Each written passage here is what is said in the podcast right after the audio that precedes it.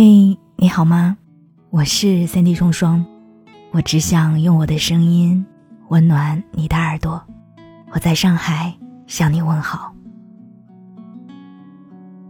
上周朋友找我聊天，我们聊到了一个很沉重的话题。他说，他总觉得自己不够好，不够优秀。他说，我说话不好听，情商很低，特别容易吃亏。八月我决心要减肥，本来想着减十斤的，结果只减了五斤，我太懒了。他的这种自我否定几乎是深入骨髓的，好像无论我们聊什么，他都能够联想到自己不好的一面。至于这种习惯是怎么形成的呢？后来我们聊到了他的成长经历，父母在他很小的时候就离婚了。他跟着父亲，父亲是一个很寡言的人，可以一整天不跟他说一句话，而同时他父亲的控制欲又特别强，看见他吃垃圾食品，会强硬的要求他马上吐出来。可小时候呢，好吃的东西本身就不多，他总是控制不住自己爱吃美食。亲戚瞧不起贫穷的父亲，连带也瞧不起他。逢年过节齐聚一堂，总是会数落他胖，说他丑。从小被贬低，使得他对外貌毫无自信。他一直在喋喋不休，吐露自己差劲的地方。我本来想说，你在这样糟糕的环境下长大，为什么还对自己要求那么高呢？但我却没有说出口。我只能感叹。其实，你光活着就很了不起了。可能很多人都没有意识到，自己不是做的不够好，而是在当前的环境里，哪怕全力以赴，也只能到这里了。就像蚂蚁拖着大树，每走一步，都拖着沉重的心理包袱，外界的压力，家庭创伤，光是好好走下去，不被压死。就已经很不容易了，更别说还能正常读书、好好吃饭、照顾自己。那为什么我们总觉得自己不够好呢？心理学家阿德勒认为，自卑是追求超越的动力之一，用后天的蜕变补偿先天的不足，几乎是人的本能。然而，超越却并不意味着。负重前行。我不知道你有没有发现，有的人他可以一边超越自卑，一边肯定自己。今天的我比昨天的我更棒，而有的人却总觉得自己不够好。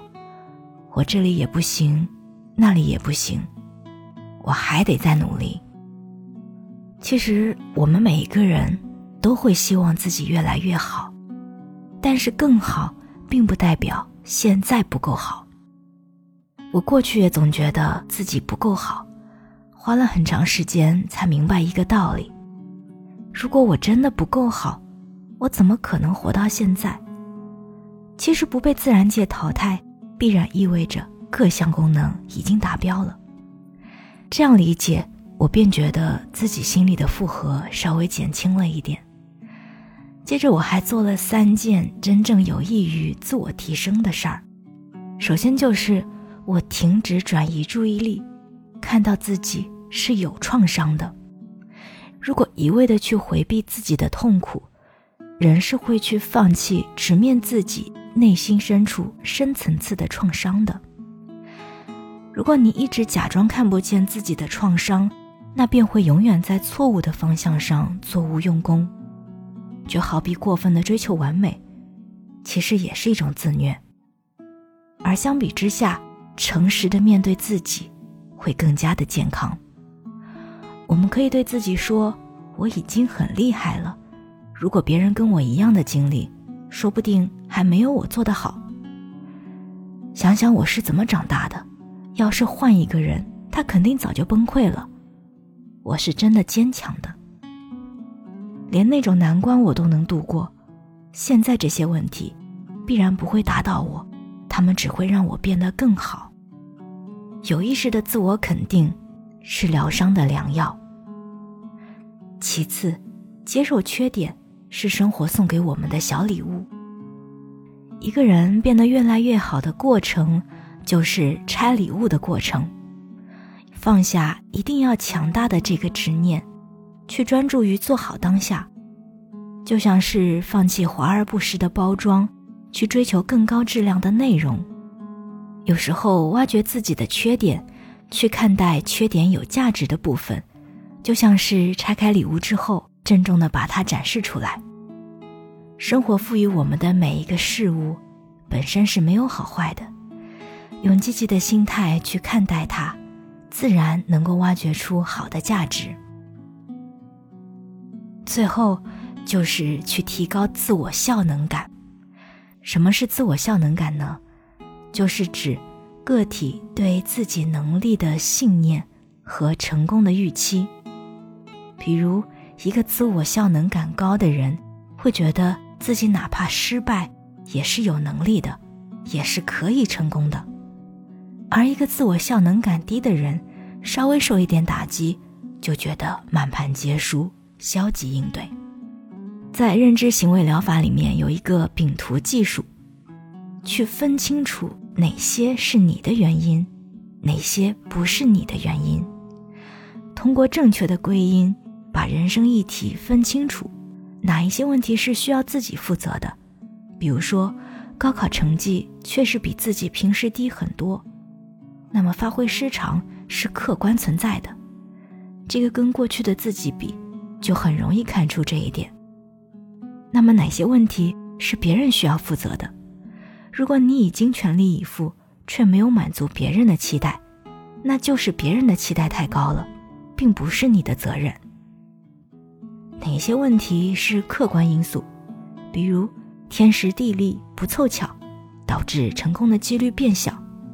有个人因素、他人因素、客观因素，所以理清饼图技术的这三点。很多事情的前后因果就会很清晰了，你不妨也自己去尝试一下。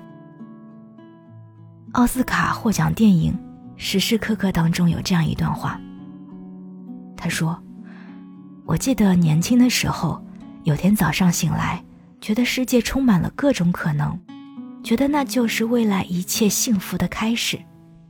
现在我知道，那一刻不是开始，那一刻。”就是幸福。昨天的我们，或许印刻着诸多的伤痕、不堪、痛苦和情绪；今天的我们，却是未来最年轻、最幸福、最多可能性的那一个。而未来的我们，也将带着今天的幸福记忆，走向更远的地方。每一天都变好一点点，我们就可以这样。一步步的长大了。我是三 D 双双，你要记得，你已经足够优秀了，而未来，你也将会变得更好。